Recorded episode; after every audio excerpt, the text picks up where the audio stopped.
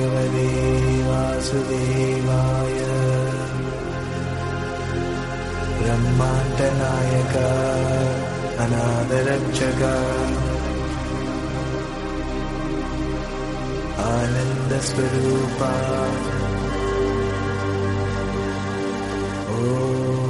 La sociedad actual está sumergida no solo en una crisis económica, sino también en una crisis de valores y de sentido, lo que ha provocado un desencanto en muchos seres humanos. En este contexto, desde tiempos ancestrales, el ser humano se ha preguntado por el porqué de su existencia. No obstante, en muchos ámbitos, el hombre de hoy parece tener miedo a mirarse al espejo y reconocer el para qué se encuentra en este mundo.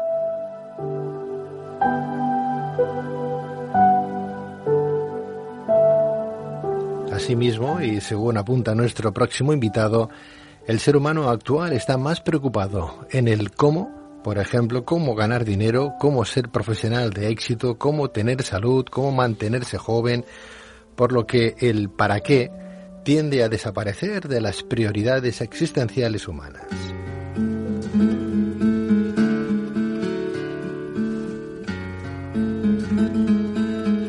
Por eso es importante hallar una razón, un motivo, un sentido por el que luchar reconociendo nuestros valores y capacidades internas.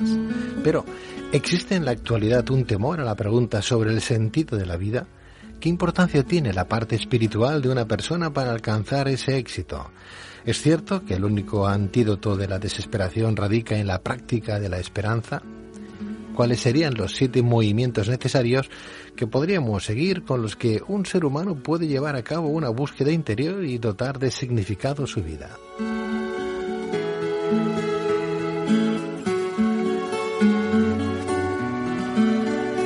Para responder a estas y otras cuestiones tenemos con nosotros al doctor Francés Torralba, doctor en Filosofía por la Universidad de Barcelona y en Teología por la Facultad de Teología de Cataluña, catedrático en la Universidad Ramón Llull y miembro consultor del Consejo Pontificio de la Cultura de la Santa Sede y autor del libro ¿Por qué Pierre Anton debería bajar del ciruelo? de ediciones CAF.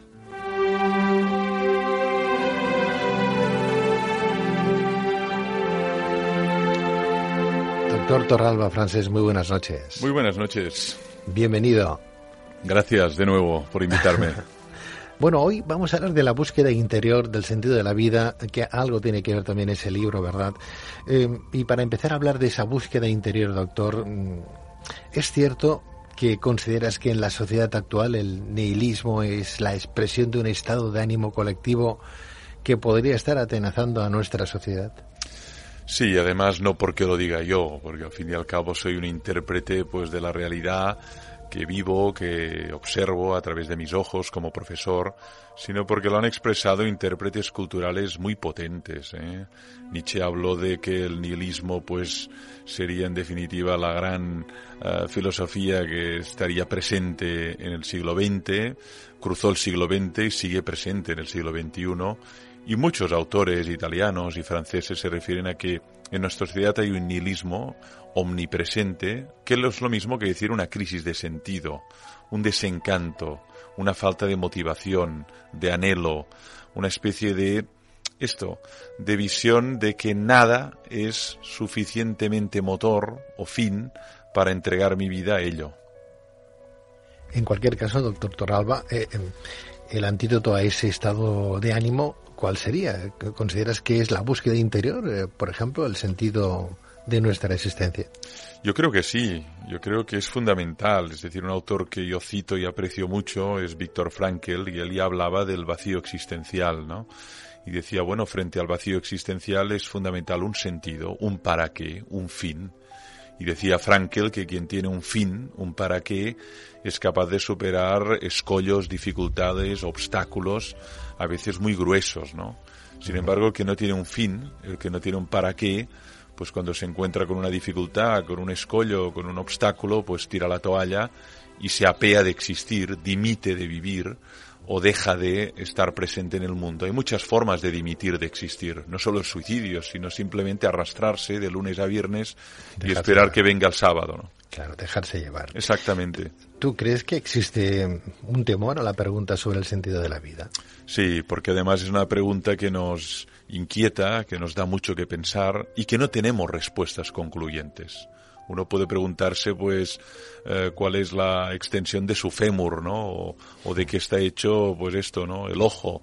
O para qué sirve, pues, un ordenador. Pero la pregunta de para qué estoy aquí, cuál es el fin, eh, cuál es la misión, la vocación, lo que en definitiva va a colmar de sentido mi vida, es una pregunta que es muy inquietante, porque al fin y al cabo no podemos dejar de, de, de hacer esta pregunta y seguir viviendo, no podemos apearnos de la vida y hacer la pregunta, responderla y vivir. No, nos la hacemos mientras estamos en el tren de la vida y tratamos de buscar respuestas aunque sean provisionales, pero es verdad que es una pregunta muy inquietante que tratamos de evitar, que intentamos, pues eso, eludir, esquivar cuando amenaza en la conciencia. Doctor Torralba, no obstante, ¿cómo se puede hacer entender a una persona que, que dotar la vida de, de, sentido no se limita, por ejemplo, a lo que decíamos, a elegir una profesión con salida o solo pensar en clave de utilidad? Pues a mí me parece muy importante la aportación de personas que viven su vida con sentido y que eso les uh, conlleva un estado de felicidad auténtica, no de placer o de agradabilidad, sino de que tienen la impresión de que su vida tiene valor, merece ser vivida y si tuvieran la ocasión volverían a repetir su vida tal y como lo han hecho en esta. Lo que pasa que no tenemos esta ocasión, o al menos yo no creo que la tengamos, pero cuando uno observa a estas personas, no son personas necesariamente ricas, ni poderosas, ni famosas, ni guapas, ni personas eh, con un gran impacto mediático, son personas que han desarrollado un tipo de vida donde lo que hacen ve que tiene valor, que aporta belleza, aporta bien, aporta verdad, aporta algo a la sociedad. Y eso hace que uno llegue a la conclusión que su vida tiene sentido, que levantarse cada mañana tenga valor. Bueno, aquí podríamos aplicar quizás aquella frase bíblica que dice no solo de pan vive el hombre. Exacto, exactamente, ¿no? Observamos pues que hay muchas personas que tienen mucho pan en la despensa o muchas sí. despensas llenas de pan y sin sí. embargo se mira a un espejo y se... ¿Te está gustando este episodio? Hazte fan desde el botón apoyar del podcast de Nivos. Elige tu aportación y podrás escuchar este y el resto de sus episodios extra. Además, ayudarás a su productor a seguir creando contenido con la misma pasión y dedicación.